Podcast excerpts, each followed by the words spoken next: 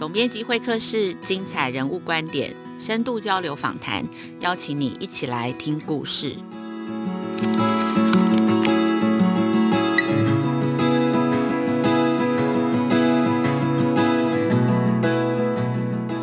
大家好，欢迎收听总编辑会客室二零二四龙年过年特别节目，祝大家新年快乐，生龙活虎。这一年非常感谢大家的陪伴。这一集过年的特别节目呢，我们邀请了三位特别来宾，用简短的故事来陪伴大家这个过年的假期。第一位特别来宾呢，是亲子天下的总主笔宾静孙，静孙也是教育笔记的主持人哦。静孙要跟我们分享他记忆里头最深刻的过年故事，还有今年过年他打算做些什么事情呢？呃，最难忘的一个过年的经验是在二零二零年，我去德国去跟我女儿过耶诞节跟过年那样子。那那时候在德国的时候就已经知道中国武汉已经爆发了这个疫情，这样。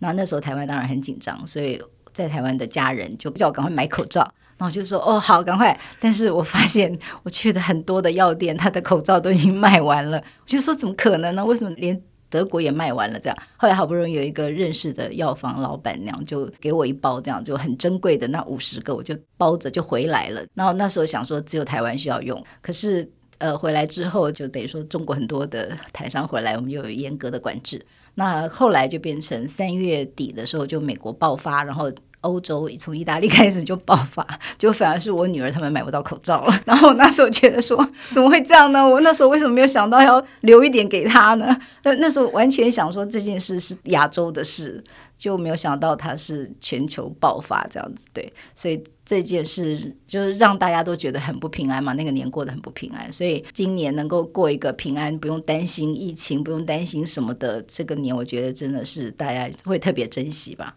对，好。那我今年会想做什么事呢？今年过年我特别想把宫崎骏的所有的卡通都拿出来看一遍，因为呢，不久前我看了《苍鹭与少年》，就是宫崎骏的这个等于说是旷世的巨作。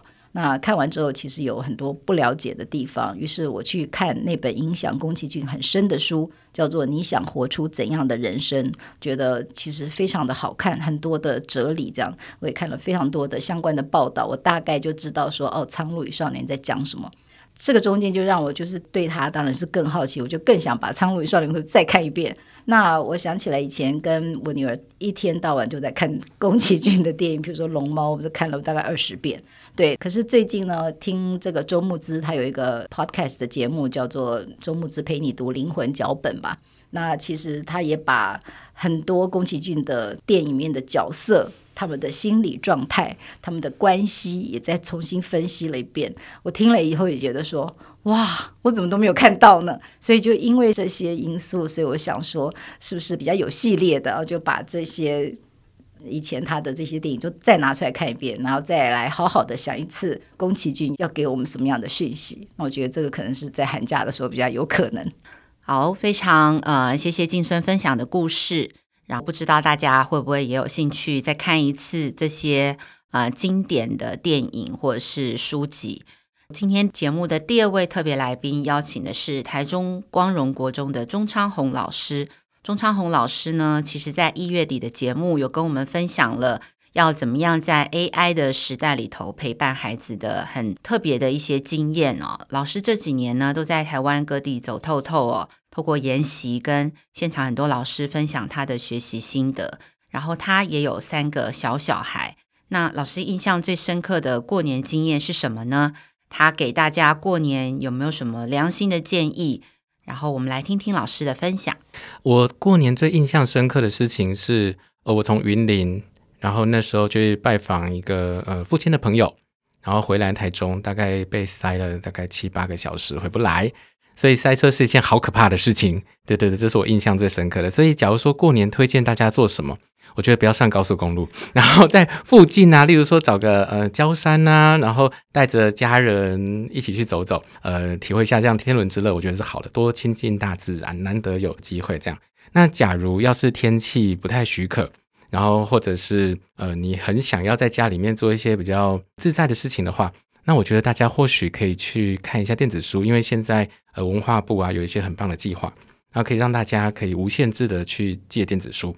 那大家只要去下载一些软体，然后就可以在网络上面看到很多各式各样的电子书，然后可以让大家的过年变得是非常的丰富，然后有自己很多的学习，很开心这样子。嗯，最后一位特别来宾邀请的也是今年有来上过节目、很受欢迎的燕世国文老师。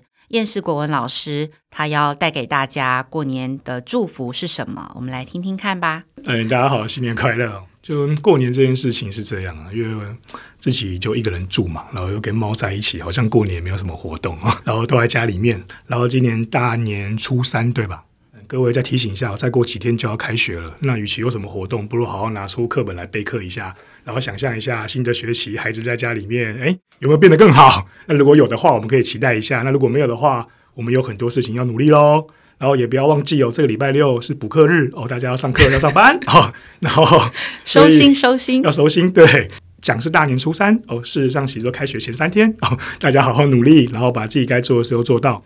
然后也希望大家已经休息够了啦。我觉得我们的确有时候需要一个很长的假期。然后身为老师最辛苦的其实就是有时候你平常不敢生病，你就得累积到放假才生病。那也希望大家寒假是健健康康的，然后保重身体。那也大家跟大家说一声新年快乐。新年快乐，快乐！谢谢老师，谢谢大家的收听哦。也希望今年大家都平安健康，迎接新的一年，创造精彩的回忆。请大家要记得给《亲子天下》还有翻转教育的 Podcast 五颗星的评价。